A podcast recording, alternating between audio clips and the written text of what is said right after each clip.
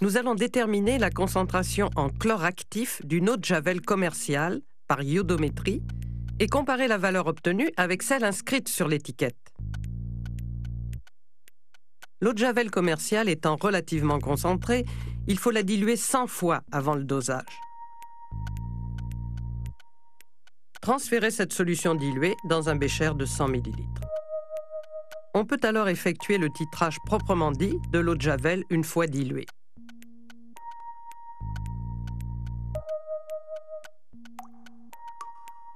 À l'aide d'une pipette volumétrique propre, ajoutez 10 ml d'eau de javel diluée en prenant les précautions habituelles. Rinçage, vérification qu'elle ne présente aucune gouttelette accrochée, aspiration au-dessus du trait de jauge, ajustement du ménisque sur le trait de jauge, et on introduit les 10 ml d'échantillon dans un airlaine contenant 100 ml d'eau distillée. L'airlaine est maintenu légèrement penché et on appuie la pointe de la pipette sur la paroi. Quand le transfert est complet, retirez la pipette, ne pas la secouer ni souffler dedans. Grâce au distributeur automatique, ajoutez 1 ml d'acide sulfurique concentré. Mélangez. Puis, à l'aide de la cuillère à solide, ajoutez environ 1 g d'iodure de potassium, KI, en cristaux. Ce réactif est ainsi en large excès. Bien mélangé. Observez la couleur brune de l'iode libéré. Déposez l'Erlenmeyer sur l'agitateur magnétique. Insérez un barreau aimanté propre et sec.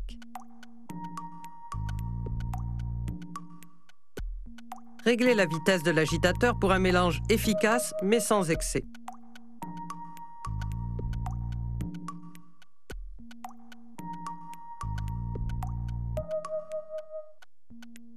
Titrez l'iode libéré par le thiosulfate en observant la décoloration progressive de la solution.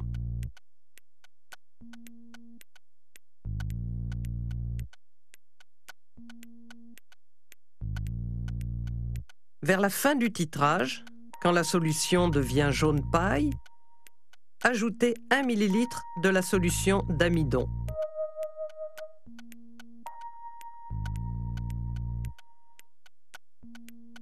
Observez la coloration bleu-noir obtenue. Il faut alors procéder lentement et ajouter le réactif goutte à goutte pour repérer le point de virage du bleu-noir à l'incolore à la goutte près.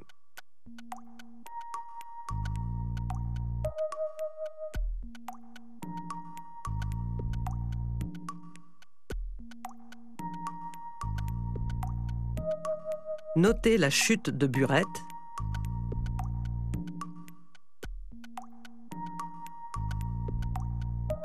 faire ainsi trois déterminations successives concordantes à 0,1 ml près, c'est-à-dire en titrant chaque fois une portion de 10 ml d'eau de javel diluée. Le titrage est terminé. À partir du volume moyen de thiosulfate déterminé expérimentalement et connaissant sa concentration, on pourra calculer la teneur de l'eau de javel en pourcentage d'hypochlorite. Ne pas oublier de noter la valeur indiquée sur la bouteille par le fournisseur pour fin de comparaison. Cliquez sur la chimie.com et réalisez vous-même les expériences présentées dans les émissions avec nos laboratoires virtuels en trois dimensions. Pour vous aider, visionnez ou revisionnez les expériences tournées en conditions réelles. Consultez le glossaire et nos capsules d'accompagnement afin de mieux comprendre les termes employés, le matériel utilisé et les techniques requises. La chimie des solutions, tout un programme à expérimenter sur la chimie.com. Je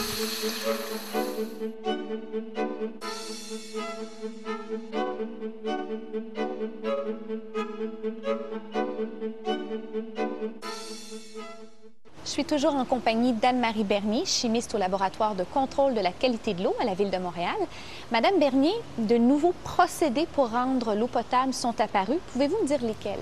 Oui, vous parlez euh, certainement des euh, filtrations membranaires Mhm. et euh, de l'utilisation des rayons ultraviolets pour effectuer la désinfection de l'eau.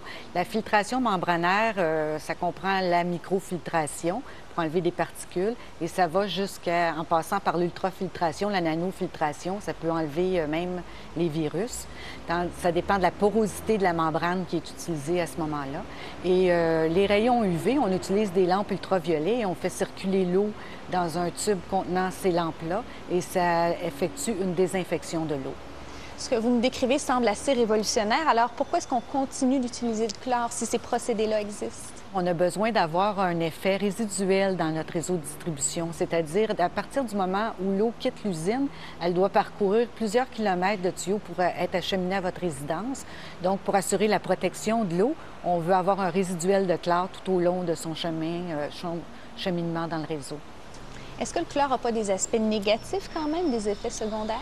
Il y a des sous-produits de désinfection qui sont formés par l'utilisation de chlore, c'est-à-dire que la matière organique de l'eau va réagir avec le chlore pour former des trialométhanes. Mais les euh, bienfaits de l'utilisation du chlore contrebalancent largement euh, les effets néfastes de ces produits-là. Ces produits-là aussi sont réglementés à un seuil dans le règlement sur l'eau potable. On dit que le chlore fait diminuer énormément la quantité de micro-organismes dans l'eau, mais qu'elle les éradique pas complètement.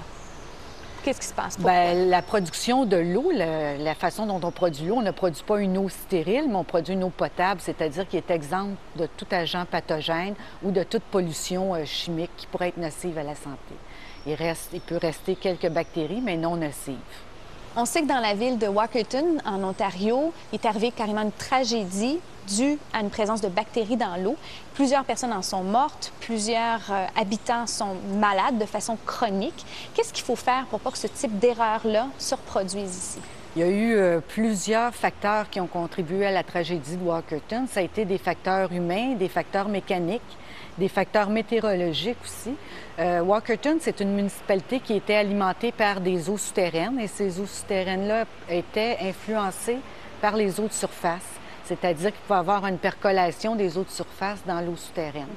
Euh, il y a eu des orages, donc euh, il y a eu lessivage de l'eau de surface et dans la nappe souterraine.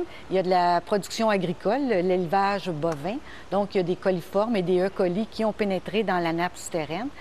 Au niveau de l'usine de filtration, le système de chloration était défectueux, donc il n'y avait pas assez de chlore qui était injecté pour tuer les bactéries.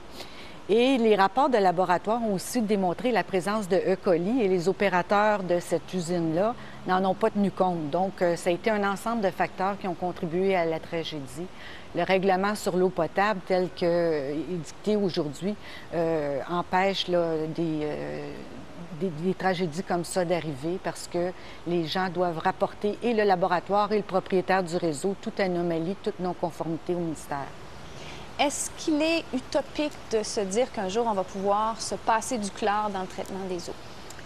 À l'heure actuelle, à l'heure actuelle, avec les connaissances qu'on a, le chlore et d'autres produits chlorés euh, sont euh, nécessaires pour être utilisés dans le réseau à cause justement qu'ils ont une efficacité grande sur la plupart des micro-organismes, qui a un effet rémanent, c'est-à-dire qu'il va rester un résiduel euh, tout au long du cheminement dans- de l'eau et c'est très économique aussi. Je pense que l'Europe, pendant un certain temps, avait parlé d'essayer de fonctionner sans le chlore. Est-ce que c'est encore le cas maintenant? Euh, en Europe, euh, justement, suite aux événements du 11 septembre, on a euh, pris comme mesure de sécurité d'augmenter le chlore pour faire une surveillance, avoir une meilleure surveillance et sécurité dans le réseau. Donc, les gens ne sont pas vraiment habitués d'avoir des niveaux de chlore si élevés, mais c'est par mesure de sécurité. Merci, Madame Bernier. Merci à vous. Le chlore est essentiel à la production d'eau potable, mais on lui connaît aussi d'autres applications au quotidien, ce que nous allons d'ailleurs vous montrer dans la dernière partie de notre reportage.